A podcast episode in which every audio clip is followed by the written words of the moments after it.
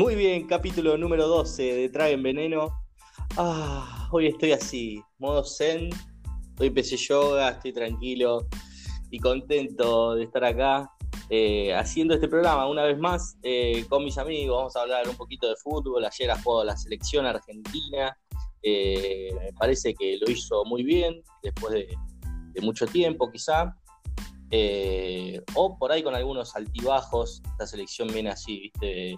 Un día te sorprende, otro día te decepciona, pero acá nosotros somos hinchas fieles de la selección y intentaremos ser críticos, quizá eh, de manera constructiva, ¿no? Porque la verdad que ya me empieza a caer bien Scaloni eh, y nada, no quiero, no quiero hacerle daño.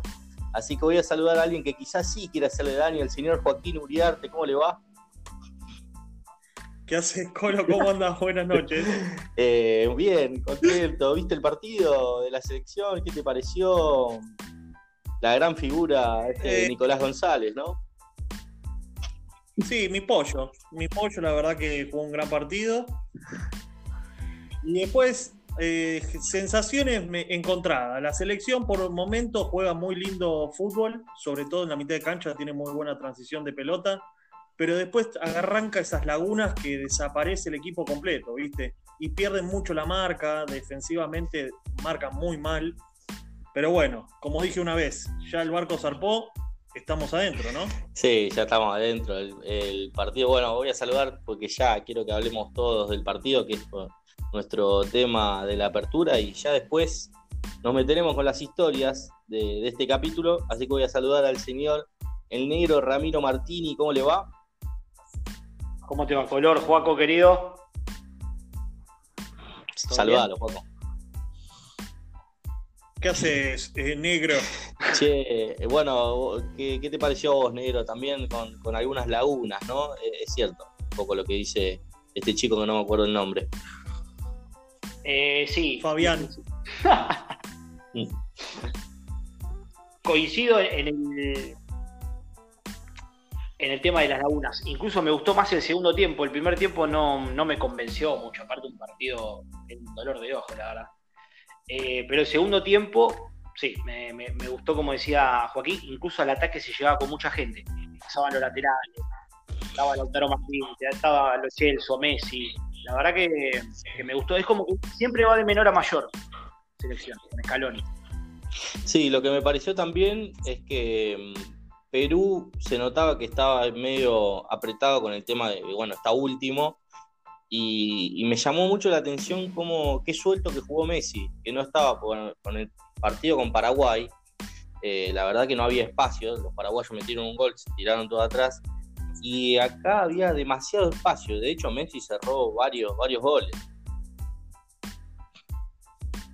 Sí, tal cual. Pero eh, también se lo generó el espacio Messi. Vos viste que arrancaba por ahí de mitad de cancha, se limpiaba tres jugadores y metió una habilitación.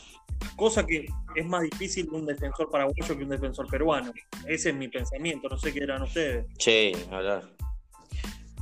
Pero también eh, me parece que, que- el equipo mostró un poquito de fútbol, que es lo que le venía faltando. Más allá de que eh, tenía más espacios y que defensivamente Perú eh, es más flojito.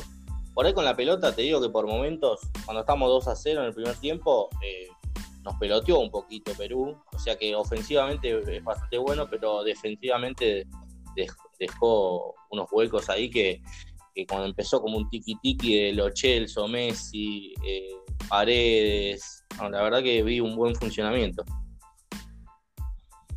Claro, eso es lo que, lo que te decía en mitad de cancha, sobre todo, ¿viste? Buen- buenas transiciones de pelota y sobre todo buen manejo, que lo tienen porque son jugadores que, que tienen esa capacidad.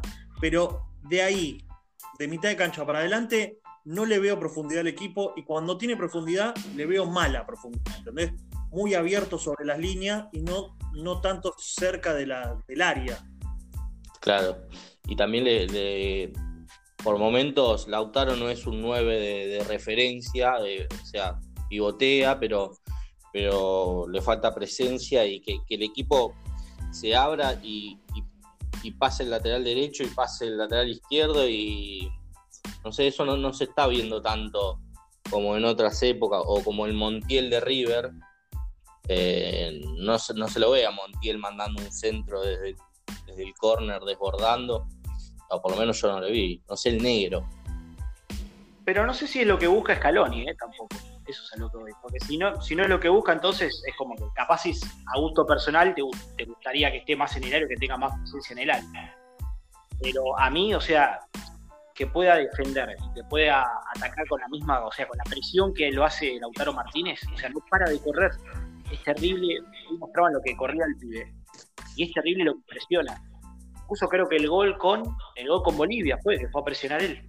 Sí, una que jugada. mete la pata y se mete Sí, me parece que es esos jugadores que te permiten, o sea, si podés robar ahí, tenés mucha menos distancia para atacar, ¿entendés? Y tenés jugadores que te pasen. Y Montiel si llega, por ejemplo, hay una que le pega a Montiel, creo que queda un rebote y le pega por arriba, no, le pega así por arriba del travesaño. El tema es llegar con gente, que queda un rebote, le pega a Montiel el gol y listo, adentro. No, no me importa que tire. No fue la El que, el que me sorprendió, eh, al margen de este Nico González que, que apareció, que yo realmente de verdad no, no lo tenía, eh, de hecho me hizo acordar a. Una vez estaba viendo. Mira lo que voy a decir y no me maten. Una vez estaba viendo hace muchos años Tottenham versus Inter en la Champions League y dije: ¿Quién es el 3 del Tottenham que corre un Fórmula 1? Era Gareth Bale. Salvando la distancia. La jugada que hace el otro día desde el banderín de- del área de Argentina hasta la mitad de cancha se limpia cinco tipos a máxima velocidad. Yo no lo podía entender. que- la verdad no lo tenía 60 para nada. No, estamos todos de acuerdo que, que nos sorprendió lo de Nico González. Yo tampoco, no lo tenía, la verdad, ni idea. Sabí, uno sabe dónde juega, pero anda a ver un partido del Estilo. En tu vida vas a ver un partido. claro. La verdad, pero no me interesa. Ni ante la abstinencia Pero- de fútbol lo veo. No, por eso me pongo a ver Midland con Victoriano Arena, que va a estar más peleado. Pero, pero es impresionante lo del pibe y la confianza que tiene el pibe. Eso me gustó. Porque otro pierde la primera pelota y ya arranca caminando para abajo, viste la cosita. No, confianza, el pibe corriendo, se equivocaba, seguía corriendo igual, seguía metiendo. Y siempre encarando para adelante, no para los costados, que eso es lo que me gusta de un jugador. Cuando gambetean para adelante. Tal cual. No, el costadito no me pegue la vueltita, ¿viste? Esto no es una rotonda. Vamos de frente. Sí, me, me gustó como, como alternativa, te digo, hasta eh, de Tagliafico, que yo no, lo veo en un grandísimo nivel. eh, y, la verdad que ahí tenemos como una falencia. Si no está Tagliafico, ¿viste? ¿Quién juega? Juega Acuña. Eh, te digo que este pibe puede hasta andar muy bien de tres. Eh, llegó, me parece, para, para quedarse un tiempo. Vamos a ver si, si después da la talla. Sí. No sé qué opina el negro de él, pero. No, me, parece lo bueno de, estas dos fechas es haber sacado. O sea, como que tenés reemplazo de. Yo el que no le encuentro para mí reemplazo es como que corra la misma, la forma es de Paul. No sé a quién pones ahí, podés poner Ocampo, ponele, pero a mí no es lo mismo. De Paul se tira de cabeza, no le importa nada, está cansado y, y corre bien la cancha. Si está muerto es como que se queda atrás y sale a presionar de una, si roba bien y si no, viste, vuelve al trote, pero siempre no te deja tirado nunca. Ezequiel Palacio estaba muy bien, apareció Lo Chelso, apareció este pibe González. Ya. Parece que Y una gran está versión. bueno tener recambio. y perdóname, pero una gran versión de los Chelsea apareció. La verdad que, que también es otro que me sorprendió. Eh, defensivamente, con Paraguay recuperó muchísimas pelotas el otro día también. Y, y jugando se lo vio como suelto, como yo hace mucho no, no lo veía así. Pero es buen robador, es un robador de pelotas, ¿eh? Fíjate que cuando la sacó con Paraguay, tiene grandes quites, ¿viste? Como que mete el cuerpo y la saca y sale jugando y encima juega bien con los pies. Sí, No, en, en, resu- en resumidas cuentas, eh, el que tiene que salir del equipo es Messi, muchachos, vamos a decirlo. No, mentira. No, no, pero, pero vos hablabas de, de Paul y me parece que se vio ahí una buena sociedad de Paredes y los Chelsea de doble 5 y, y de Paul si, si no termina mostrando profundidad eh, va a terminar poniendo, qué sé yo, a Di María por derecha a otro, ponerle Ocampos o González por la izquierda y va a formar el doble 5 con, con los Chelsea y Paredes, que anduvieron muy bien. De hecho, lo terminó sacando a De Paul, en el- ni bien arrancó el segundo tiempo con, con Perú. Ya no podía más. Es que- Es que corren, son jugadores que corren mucho, es como Lautaro Martínez, ¿viste? Que corren mucho, porque incluso con Lautaro Martínez lo sacas, ¿a quién pones? A Alario, pero Alario no corre lo mismo. No va a presionar todas las pelotas. No, No, pero lo puedo hacer. hay un pibe que, que está jugando en Boca, jovencito, Batistuta se llama. Ese de andar bien de 9. No le veo futuro. No le veo futuro. Lo quiere la Fiorentina. No, no va a rendir. Qué linda camiseta la del Bati. En la Fiorentina, por favor. Hermosa. Bueno, ha pasado la doble fecha de eliminatorias. La próxima es Uruguay-Brasil. Ahí se ven los pingos. Eh, Ahí se ve el equipo. sí, ahí tiene que aparecer. Pero ya eh, durante este fatídico 2020 no volvemos a ver a la selección, ¿verdad? Tal cual. A menos Ma- que haya fecha FIFA en enero, no creo. Pero que es en marzo la fecha. Claro, marzo, después Copa América. Por favor, hasta marzo. Viste, capaz este González no, no rinde nada. Se, agarra cinco penales González, viste, lo mata. Sí, falta un montonazo. Pero bueno, la semana que viene vuelve la Copa Libertadores para su tranquilidad. Así que ya nos, nos estaremos metiendo en eso. Me parece que es momento de meternos de lleno en las historias del capítulo número 12. Perdón, Colo. Decime. eh, Para la tranquilidad, para la tranquilidad del que no juega Copa Libertadores. Sí, tal cual, estaba pensando exactamente lo mismo. Yo, yo, sinceramente, A sufrir, ¿no? Ya, ya empezaste Sí. a pasarla como el orto dos días antes. sufrís un tiro libre, pero del arquero, o sea, del arquero del visitante, ¿entendés? Ya. Qué bárbaro la Copa Libertadores. Eh, la verdad que sí, yo estoy deseando de que vuelva, pero bueno, ni bien arranca el partido de Boca con Internacional, ya voy a estar ahí sufriendo de, de entrada. Sí, sí, Así que bueno, sí. Bueno, voy con mi historia. dígame el título. Voy con el título. Juego mejor que él. Uy, qué lindo. Canchero, canchero. Mejor que quién será. ¿Negro? Rayos y centellas. Oh, rayos, sí. Qué intriga. Eh, yo, dado a la, al número episodio de, de nuestro capítulo de hoy, capítulo número 12, eh, traigo el, el famoso hincha número 12. Y lo voy a dejar ahí. Ay, qué hermosura. Bien. Qué, po- qué poco objetivo que puedo ser. Qué frío, qué frío me agarró. Y se me, se me, ve, se me ven la- los colores de camiseta, ¿no? Aunque no lo diga, eh, todos sabemos. Se te entrecorta, Juaco. Se te está entrecortando. ¿El Rosita? ¿El Rosita? Sí, o el violeta de, de Oca.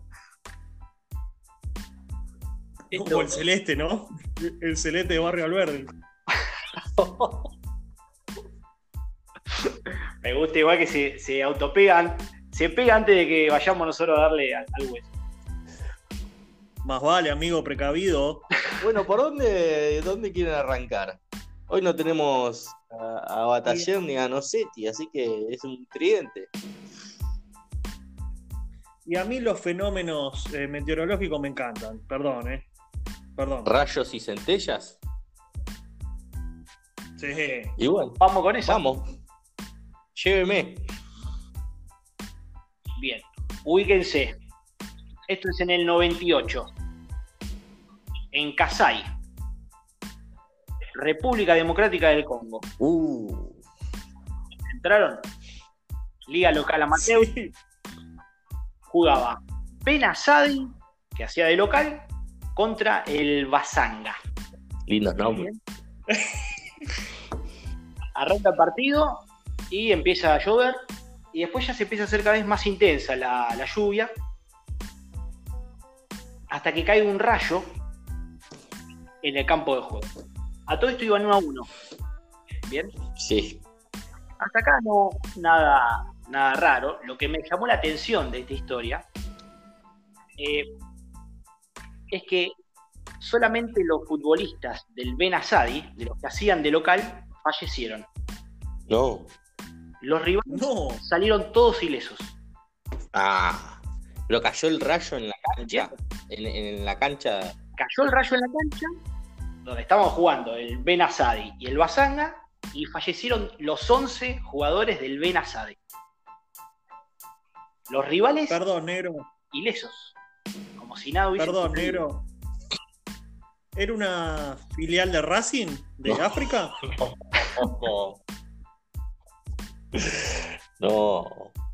Qué raro, boludo. ¿Y por qué? ¿Por el color de la camiseta? Rarísimo.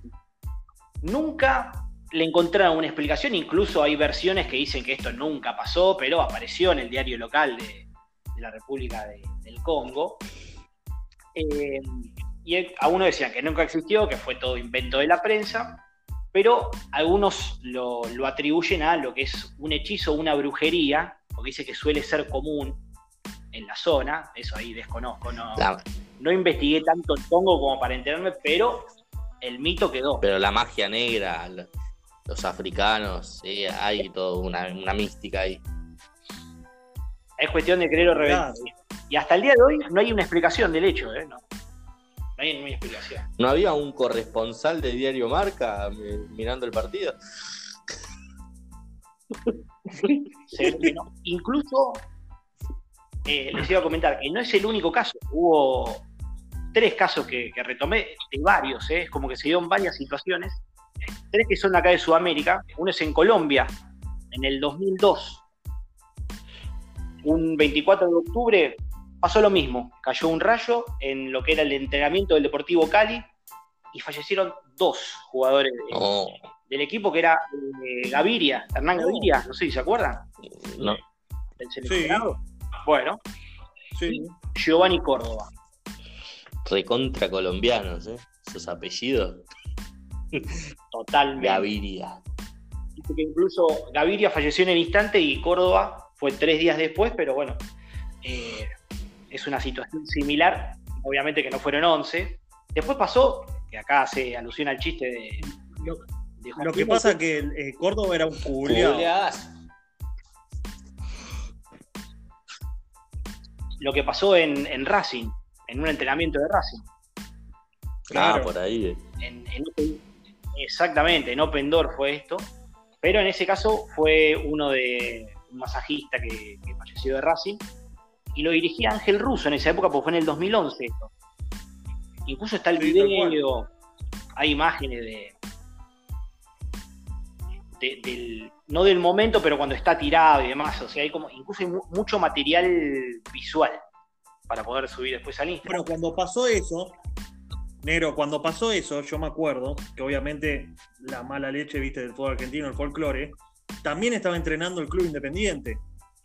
Por ahí, no sé por dónde, por la costa y no le pasó nada. Y empezaron con las cargadas de, siempre a, Racing, ¿viste? que vos, vos las habrás empezado. Eh, no, no, pero... bueno, no, qué leche, digo, qué leche de morir así, guacho. Un rush. Yo siempre. No, terrible. Es como. Siempre pienso lo mismo. Digo, tenés, tenés varias posibilidades. No sé en cuántas, no, sé el número exacto, pero es, viste, como una en un trillón y aparece la noticia, Villa Gesell, estaba tomando sol, cae un rayo en la sombrilla. Y hay 700 sombrillas al lado de la tuya. No, cayó en la tuya. Es como ir caminando por la vereda y que te caiga un piano en la cabeza, boludo. las mismas posibilidades. Sí, sí, sí, deben ser exactamente las mismas. Exactamente las mismas. Así que bueno, este fue la historia. Me llamó la atención lo del Congo, más que nada. Después encontré varias, varias otras situaciones similares con, heridos y demás. Y hay mucho material que después, bueno, como le decía, vamos, a subir al año. Muy bien, muy bien, negro. Rayos y centellas. Ahora tú tienes el, comando de este. Tengo el poder. Yo tengo el poder. Tiene el martillo de Thor. Voy a ir con la de Joaquín y voy a dejarla para el cierre, la de, la de Boque. Muy bien. De Boque. Este boque. Bueno, vamos con la historia. Llamada, titulada Juego mejor que él. Y no, no, gente, no se confundan, no estamos hablando de San Filipo, ¿eh? No es él. Sanfidios. Nos vamos. Sí.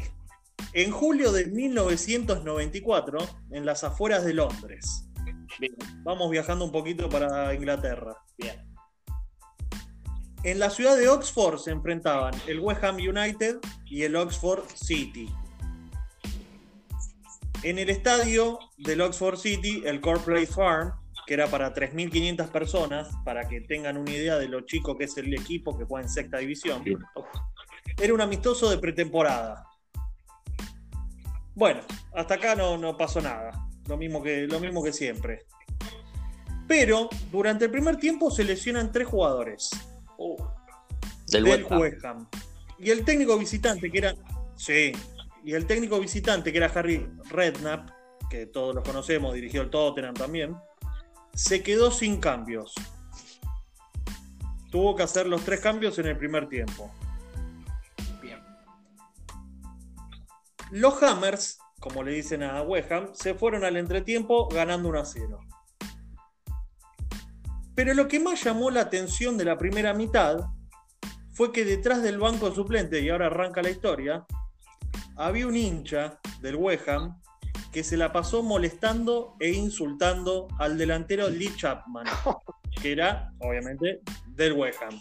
Buen giro. Delantero Buen giro la historia, me gustó. Delantero que jugó en el Arsenal y en el Leeds, entre otros equipos, ¿viste? Tenía casi 200 goles ya marcados en primera división de Inglaterra. O sea, venía con un pergamino al equipo y había llegado hace un par de meses. Y el hincha lo tenía montado en un huevo. Bueno, este hincha se llamaba Steve Davis, de 27 años, apodado El Loco. El loco Davis. Tenía tatuado el escudo del club en su pecho. Y acá se viene una, una historia que cuando la, la leí yo me reí. Ustedes no se van a reír seguramente de mala leche. Este pibe una vez fue echado de Wembley por invadir borracho el campo de juego mientras estaba jugando Inglaterra. ah, no le importaba nada. Un demente. Bueno, cada vez que Chapman tocaba la pelota, David gritaba ¡Burro! Acá este paquete de acá y poné a los chicos. No te queremos, burro. Entre otras ¿Pero puteadas, lo ¿no? decía en castellano o lo decía en inglés? Ah, No, en inglés. Decía Donkey, Donkey. muy bien. Sí, cagué pensé con que esa, ¿no? sabías burro en inglés, pero bueno. Lo tiene en francés también, Bueno. ¿eh? Eh, burré, Burré. burré. claro. Bueno, eh, imagínate que el árbitro Dermot Gallagher dijo: estuvo metiéndose con Lee Chapman todo el primer tiempo. Había poca gente y se oían todos los insultos. Así que imagínate Estaba, lo el que lo chabón volvía estaba tipo Homero con Flanders, ¿no? Flanders.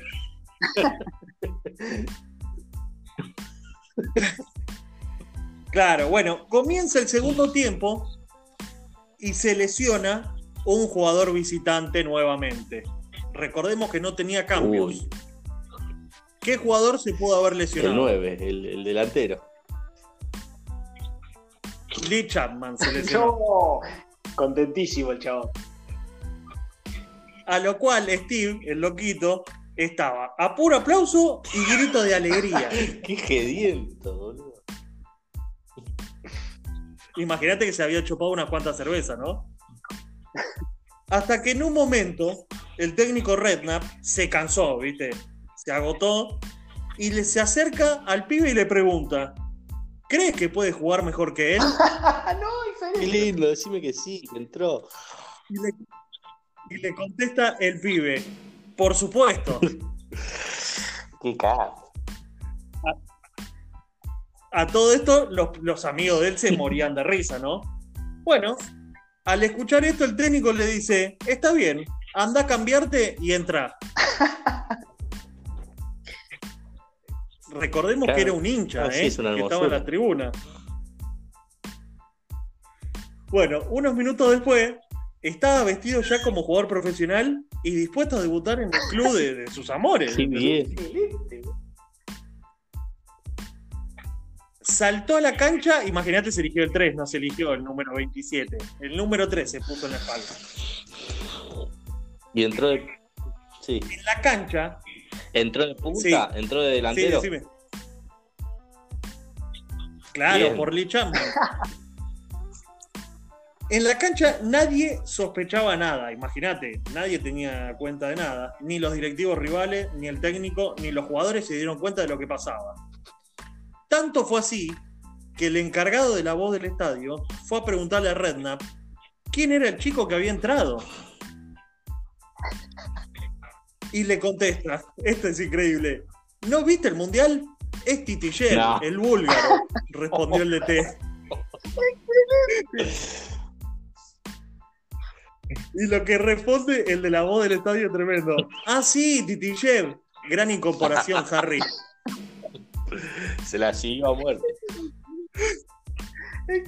Claro, bueno, Grigor Titillev, lo tuve que buscar porque no tenía ni idea quién era. Era un delantero búlgaro que, que fue al Mundial 94, ¿viste? Que jugó un par de minutos en el partido del tercer y cuarto puesto, nada más. A todo esto, bueno, Steve entró a la cancha, tardó en encontrar el ritmo de juego, ¿viste? Por la velocidad y demás, y además porque se había chupado unas cuantas cervezas. Qué lindo, es el sueño de mi vida. boludo. Boludo, es increíble. Es- sí, tengo, sí, sí, sí. El punto infle- Sí, No, no, digo que es, es el sueño de, de todo futbolero que le pase eso, boludo. Ya no podés, pero no podés probarte. ¿qué te parece, boludo? Es impresionante. El chabón lo logró. Decime que metió dos goles. Bueno, el punto de inflexión llegó a los 25 minutos del segundo tiempo, cuando, tras un centro cruzado, él para la pelota y remató ante la salida del arquero. La pelota ingresó contra No. el palo derecho. No, boludo, excelente, chabón, excelente. Yo soy mejor que él. Los, los amigos de él no podían creerlo, saltaban, se abrazaban, todo lleno de cerveza, ¿viste? Bueno, hasta el técnico, que era el que lo había puesto, Harry Redknapp, lo miró y le levantó el pulgar como diciendo de aprobar, ¿viste? De aprobado. Él, sacado, empezó a correr por todos lados festejando su gol, imagínate. Es un gol en primera, el chaval. Estaba con- ¿Qué te parece? Vos, imagínate vos con la camiseta de boca haciendo un gol. Me Impresionante. pasó una vez. Una vez me pasó. Pero bueno, En, en alto, en altoque. sí, en un sueño. Tenía la camiseta de boca y hice un gol. Sí, Un golazo, Como todos los que hago. Pero bueno, él seguía corriendo, festejando el gol, los amigos súper felices, hasta que vieron que No, Lyman había levantado la No, bandera. no, no, boludo, no me la bajes así, sos un chabón. Sos un forro. Y él terminó cobrando fight. O sea, lo que hubiese sido el gol más amateur en la historia profesional. No. Terminó, terminó por tiro libre para el local, para el City. Oh, me, la, no te puedo. me la rebajaste mal, boludo. Me quiero ir a dormir ahora. Sí, sí, boludo. Te hice llegar a la cima del Monte Everest y terminamos en la, en la fosa de las Marianas. Pero aparte, Bueno, lo, lo bueno de la historia es que el chabón entra, ¿no? Y cumple como el sueño de entrar.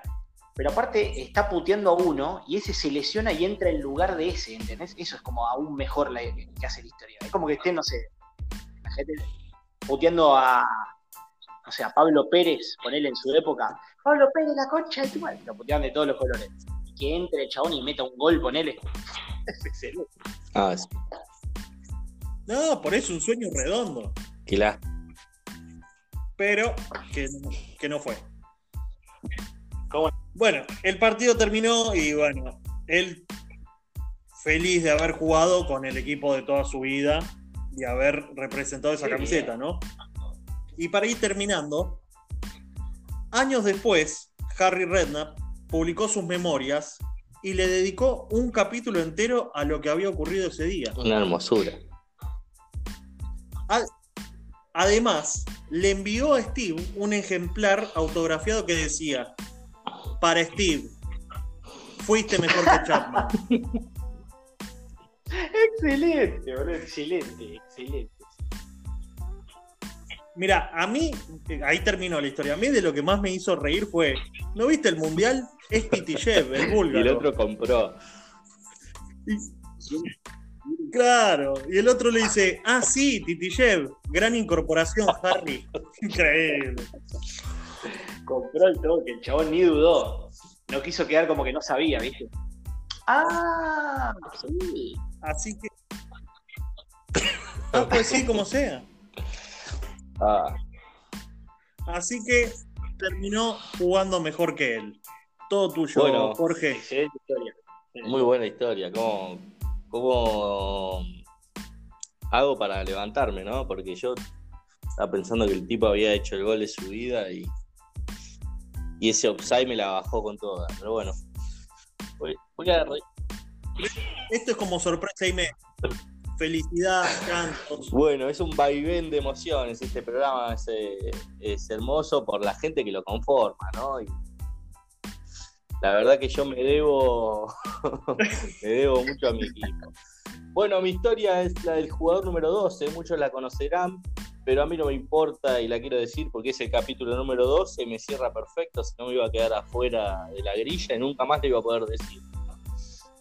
Eh, Boca venía, estamos situados en el amateurismo, amateurismo, a ver si, lo digo bien, campeón 1919, 1920, 1923 y 1924. Boca venía haciendo como, como una, gran, una gran performance y y el mundo empezaba a hablar un poco del de, Boca de Argentina.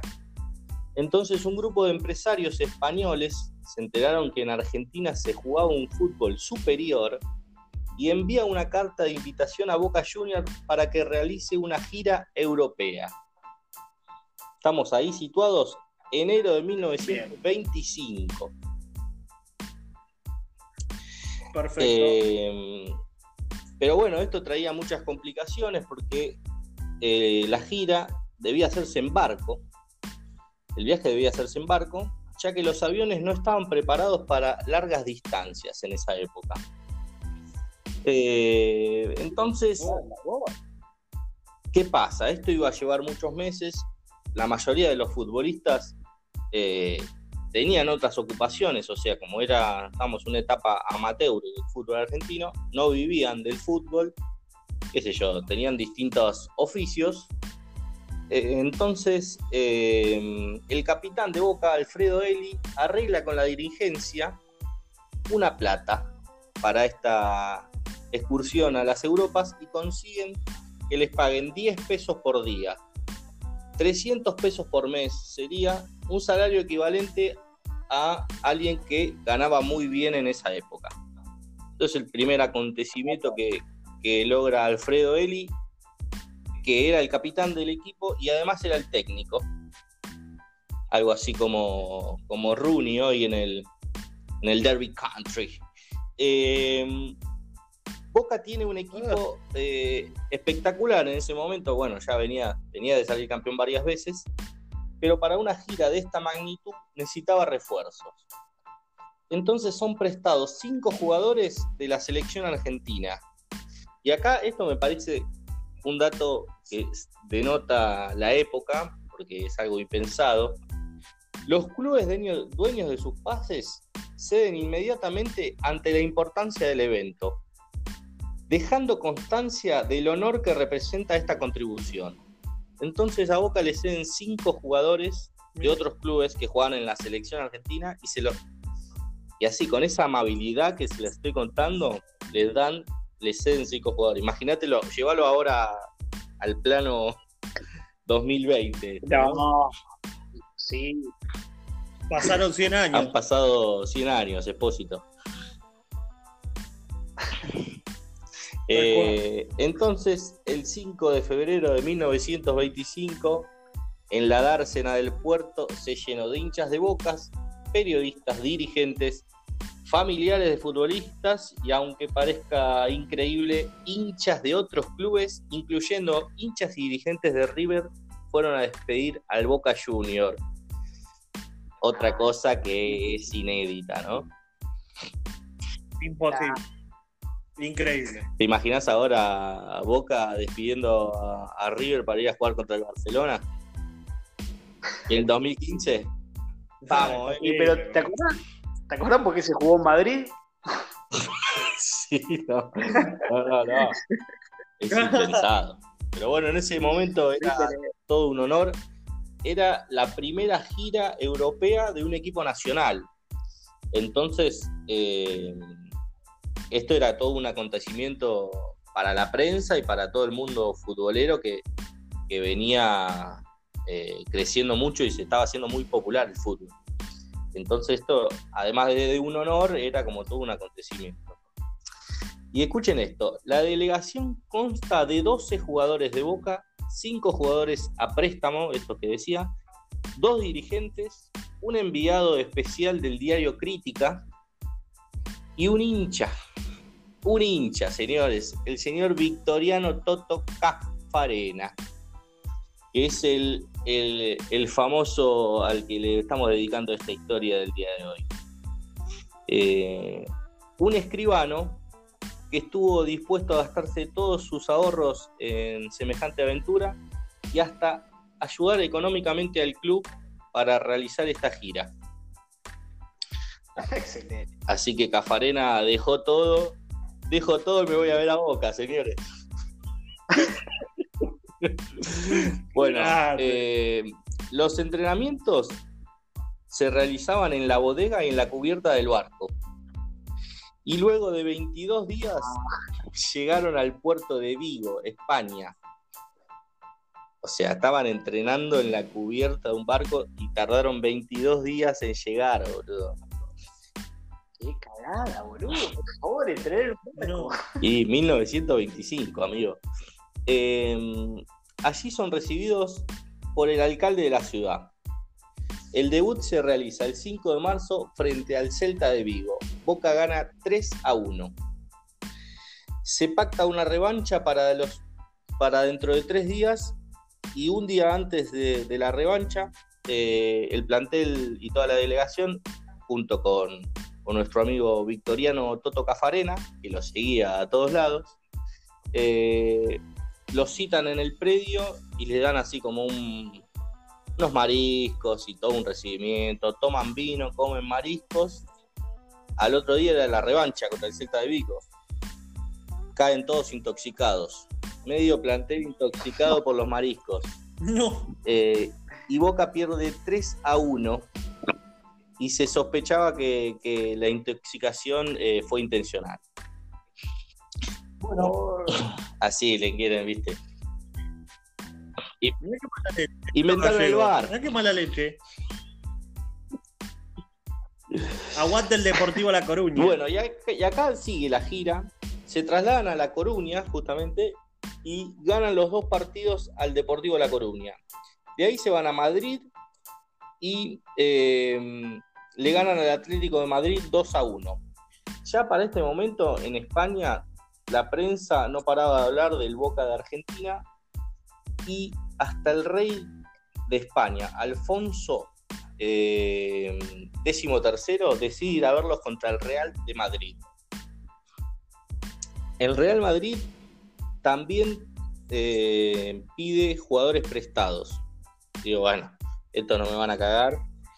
Pide jugadores prestados. Ah, igual que Boca, y se refuerza para el partido pero no, no le alcanzó.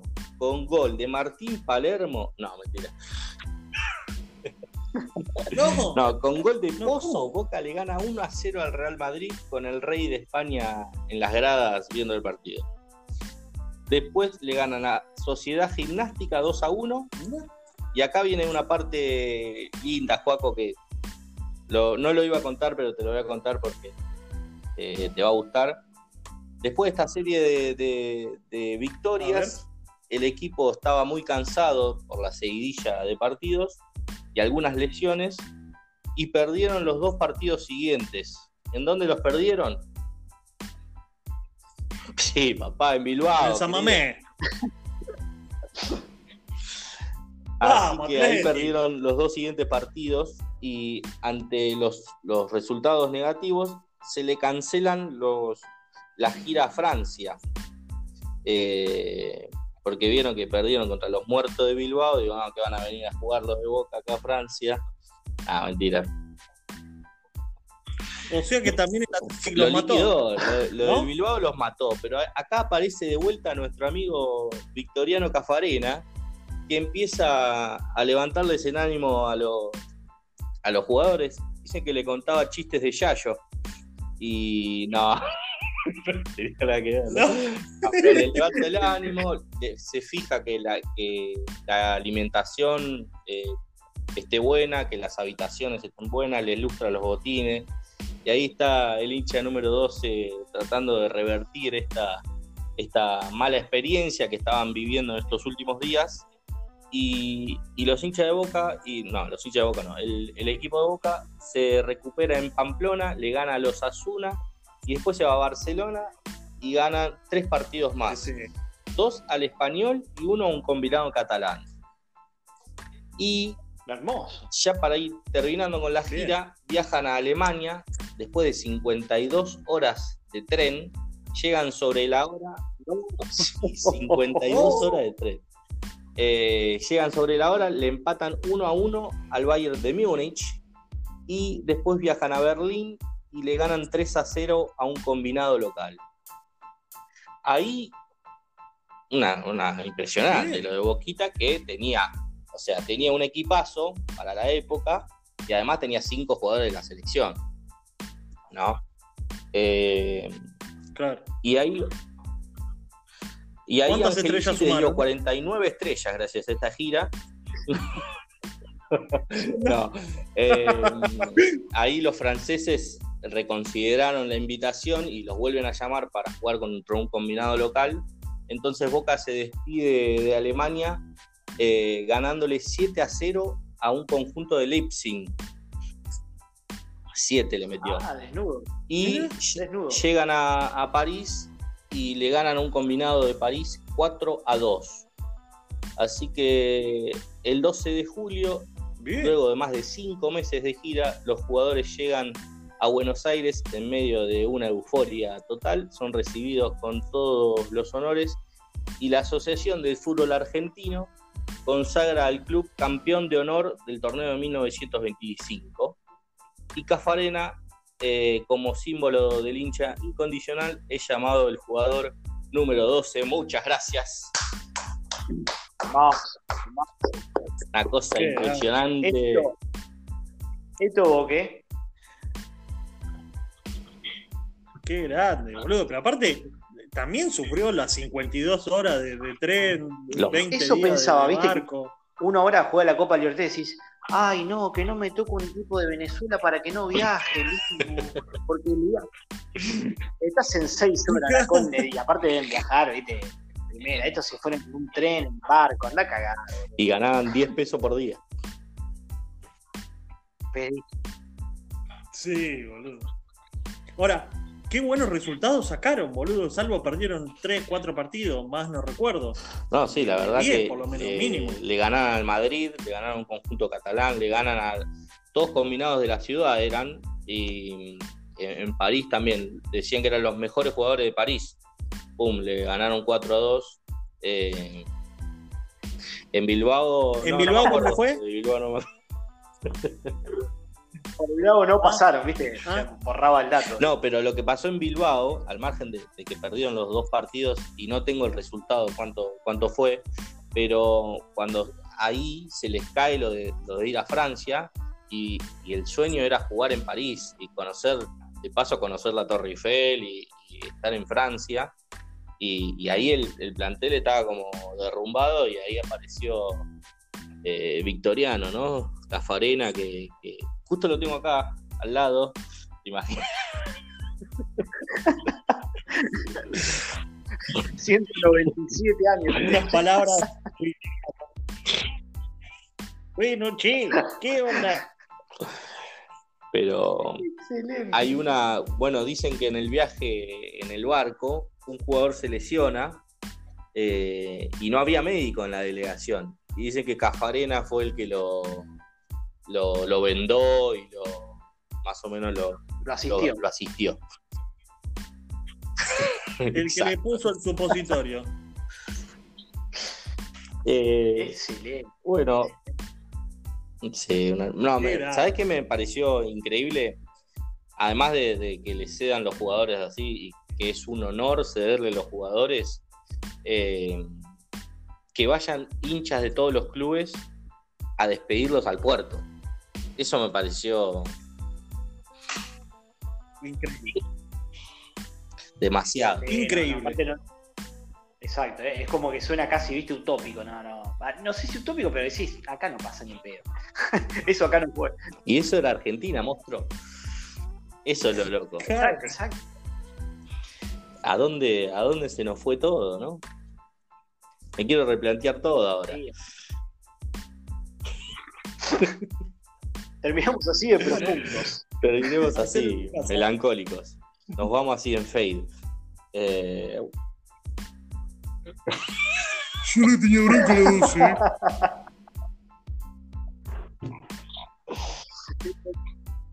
mí no me gustaba, me insultaba mucho. Eso no vos te fue bien relativamente con Boca, ¿no? Yo fui un monstruo, nene. ¿Qué te decían, Mostaza? ¿Qué, qué te gritaban? Qué lindo pelo tenés. Esa voz sensual que tenés es ¿Vos. ¿Es cierto que, que, mm, tu jugador favorito era el polaco por, por el pelo que tenía? Nos tatuamos juntos. Cada uno en un cachete. Me gusta cuando dice. Me parece que se están riendo no me están tomando en serio. Mostaza, no, no, no, no digas eso. A mí me gusta no cuando te pongas dice, así. Lo habló mucho con el polaco. ¿Es morochito ese? Lo hablamos mucho con el polaco, ¿no? Bueno, Mostaza, te quiero contar que el viernes 19 y 20, Boca versus Lanús y Boca va a ir con un combinado porque se va a cuidar para la Copa y si no juega Mauro Zárate quiere decir que, no sé, que está todo mal, que le pegó a, a la mujer de Russo, no sé, algo pasó, porque si no juega... Sí, sí, para mí se peleó con el hijo. Se peleó con el hijo de Russo porque no pasó. Yo lo único que conozco es el puente. ¿El puente de Zárate? Ah, ¿y al. Rolly?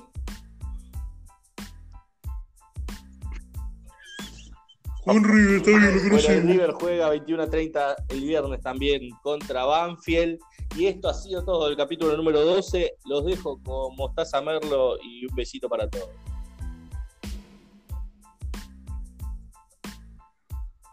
Que tengan una gran semana y un fin de semana mejor. Un abrazo.